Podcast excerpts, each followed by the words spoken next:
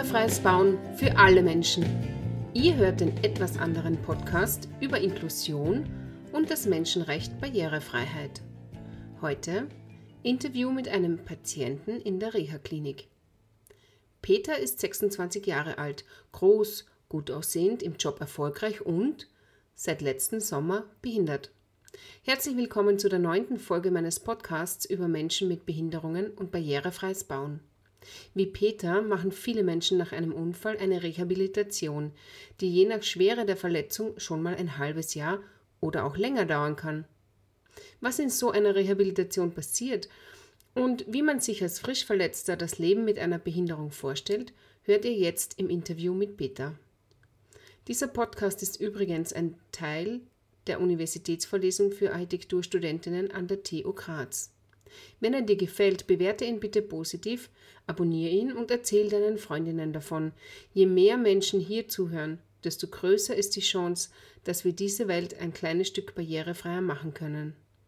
Ich freue mich auch über dein Feedback, Anregungen und Beschwerden auf meine E-Mail-Adresse die.vierat.diva at gmail.com.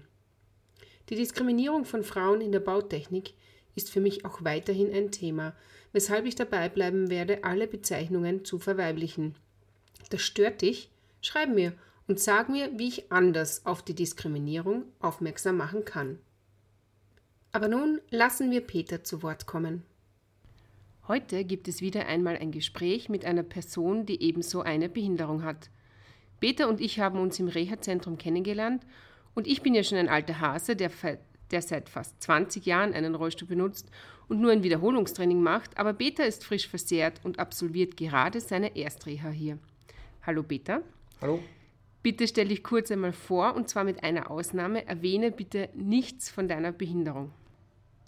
Ja, hallo, mein Name ist Peter. Ähm, ich bin vor meinem Unfall mit dem Harvester gefahren, hauptberuflich also. Ähm, habe Tischler gelernt. Ähm, meiner Freizeit habe ich viel Steirische gespielt oder bewandern gegangen oder mit, meine, mit meinen Freunden was unternommen. Ähm, ja. Ja, das, was junge Menschen halt so machen, ne? Ja. Ja. Okay, und jetzt hätte ich gern einmal, wenn du das vielleicht kurz erzählen könntest, was passiert in so einer Reha? Wie läuft das ab? Und was machst du eigentlich so den ganzen Tag jetzt im Reha-Zentrum? Ja, am Anfang, wie ich gekommen bin, habe ich noch nicht Vollbelastung gehabt. Da war es noch ziemlich fad eigentlich. Da habe ich noch nicht viel tun dürfen von den Therapien her. Und von den Transfers habe ich immer wenn braucht, ähm, Pflegerin oder so und Rutschbrett, in den Rollstuhl umkomme vom Bett. Ähm, und nach drei Monaten nach dem Unfall habe ich dann Vollbelastung gehabt, da hat es Röntgen gegeben und da hat alles passt. Und seit dem Zeitpunkt noch an das immer alles besser geworden, die Therapien sind mehr geworden. Und welche Therapien machst du da? Ja, angefangen von Ergotherapie, ähm, Physio, Rollstuhltraining, Tischtennis. Da lernt man halt mit der neuen Situation so gut als möglich umzugehen. Und ja, die Transfers zum Beispiel aufs Klo und in die Dusche und so und in die Badwanne dass man das halt alles alleine im Alltag machen kann, ohne mhm. Hilfe. Und findest du jetzt, wo es so viele Einschränkungen gibt durch Corona, glaubst du, dass es ähm, leichter wäre, wenn es das alles nicht gäbe, so eine Reha? Also wenn man Besuche empfangen könnte, wenn es keine Maskenpflicht gäbe oder, oder so, meinst du, dass es dann eigentlich leichter ist? Oder glaubst du, dass es dir dann vielleicht sogar schwerer fallen würde, weil du so viele Eindrücke dann von außen bekommen würdest? Nein, es war halt schon gut, wenn es das alles nicht gab, weil dann konnte man heim am Wochenende zum Beispiel, oder jetzt das zweite Wochenende, es ist halt ganz was anderes, wenn man heimkommt. Alleine vom Umfeld her. Der einzige Vorteil ist nur, dass jetzt weniger Leute da sind, jetzt haben die Therapeuten mehr Zeit für uns.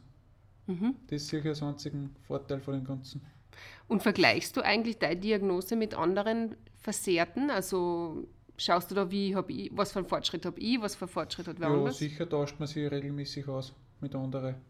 Und dann gibt man sich halt auch manchmal Tipps oder ja, wie halt die anderen dann. Wie stellst du dir die Zukunft vor, nachdem du wieder nach Hause gehen kannst? ja, jetzt komme ich mal in einem Monat circa heim.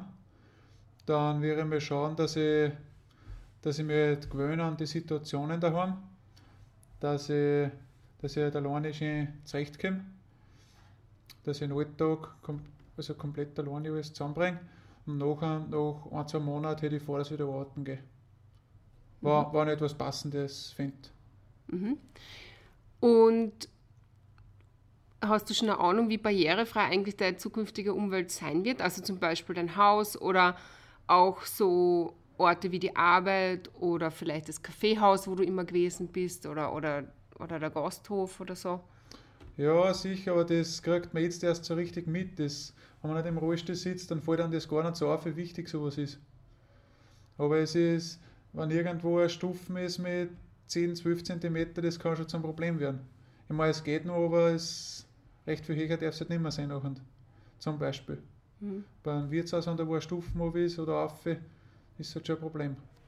Okay, und hast du schon, hast du die schon, weil du weißt ja, also wir sind jetzt ähm, am Monat nach Weihnachten in etwa und du warst ja zu Weihnachten zu Hause und hast du da schon ein bisschen ausprobiert? Hast du da schon mal reingekostet in die Welt der Nicht-Barrierefreiheit? Ja, ein bisschen, aber wenn jetzt ein paar Stufen wo sind und kein Handlauf oder so, dann brauchst du halt, bist du halt immer auf eine Hilfe angewiesen, dass da wer aufhilft oder oben oder dass die wer sichert bei, beim Stiegen auf und fahren. Mhm. Gut.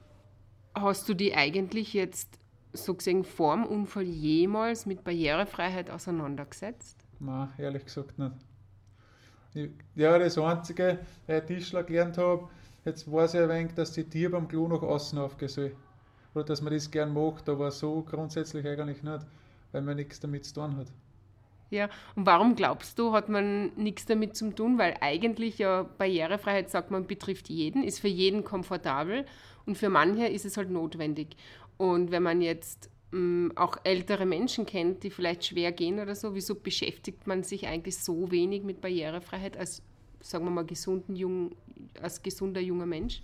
Ja, weil man 15 Erfahrung hat damit und das, das ist sicher was anderes, wenn man eine Person in seinem Umfeld hat, die was mit sowas Probleme hat, dann ist ganz was anderes.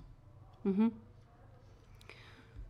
Wie sieht wie sieht es eigentlich mit Diskriminierungen aus? Hast du jetzt über Weihnachten das vielleicht, wie du zu Hause warst, irgendwie schon ein bisschen mitbekommen, dass sich vielleicht jemand nicht bei dir gemeldet hat, weil er sich ähm, ja, weil er das jetzt irgendwie unangenehm findet, dass er einen Bekannten oder einen Freund im Rollstuhl hat? Nein, eigentlich überhaupt nicht. Ich war komplett positiv überrascht.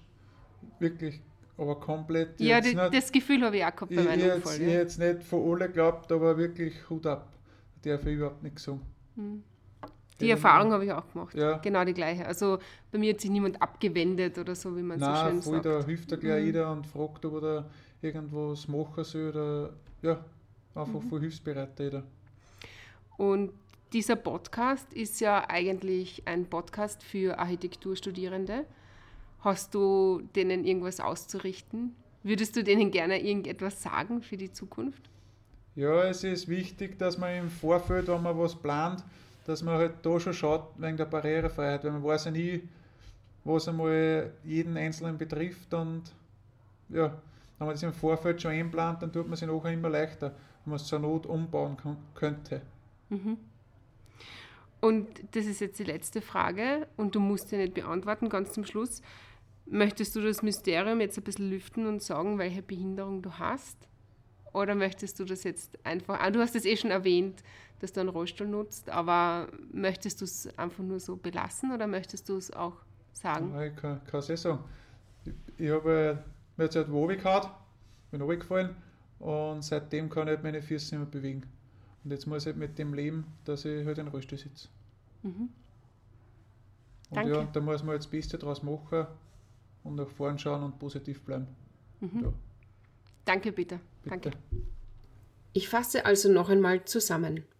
Peter ist ein junger Mann, der nach einem Unfall nun auf Erstreha ist, weil er seine Beine nicht mehr bewegen kann. Er durfte anfangs nicht viel trainieren, was sehr schwierig für ihn war, aber nun lernt er mit viel Sport, Krafttraining und Physiotherapie mit der neuen Situation umzugehen. In der Reha lernt man auch alltägliche Dinge, wie man zum Beispiel vom Rollstuhl auf ein Klo übersitzt oder wie man sich duscht. Die Situation mit Corona findet Peter sehr schwierig und er fände die Erstreha einfacher zu bewältigen, wenn er am Wochenende nicht in der Klinik bleiben müsste. Andererseits sind auch weniger Patienten in der Klinik derzeit, was sich auch positiv auf die Zeiteinteilung bei den Therapeuten auswirkt. Der Austausch mit anderen Patienten ist Peter sehr wichtig, weil man voneinander natürlich auch viel lernen kann. Für die Zukunft wünscht sich Peter, dass er im Alltag alles gut alleine meistern kann. Einige Monate nach der Eingewöhnung daheim möchte er auch wieder arbeiten gehen. Als er über Weihnachten zu Hause auf Urlaub war, hat Peter bemerkt, wie wenig barrierefrei seine Umgebung eigentlich ist. Vor seinem Unfall hat er sich eigentlich gar nicht mit dem Thema der Barrierefreiheit auseinandergesetzt, vor allem weil er keine Person mit Behinderung in seinem Umfeld hat und auch keine Erfahrungen damit vorweisen kann. Schön findet Peter, dass sich kein Freund von ihm abgewandt hat nach dem Unfall und alle seine Freunde sehr hilfsbereit sind. Meine Architekturstudentinnen möchte Peter ausrichten, dass die barrierefreie Vorsorge viel einfacher ist, als später einen weitreichenden Umbau zu machen, weil man ja nie weiß, ob Barrierefreiheit einmal notwendig sein wird. Peter möchte positiv nach vorne schauen und das Beste aus seiner Situation machen. So, das wär's für heute. Danke für deine Aufmerksamkeit und die Zeit deines Lebens, die du jetzt für die Barrierefreiheit investiert hast. Denke immer daran, auch dich kann plötzlich im Leben ein unvorhergesehenes Ereignis treffen. Aber gemeinsam machen wir diese Welt barrierefreier und besser.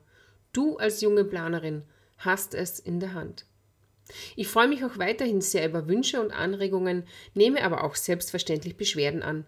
Ihr erreicht mich per Mail unter die.vierrad.diva at gmail.com, auf Facebook unter barbara.a.ziemer, bei Instagram unter die Diva sowie auf LinkedIn unter meinem echten Namen Barbara Siemer Rummel. Danke fürs Zuhören und nicht vergessen, Barrierefreiheit ist kein Zugeständnis an Menschen mit Behinderungen, sondern ein Menschenrecht.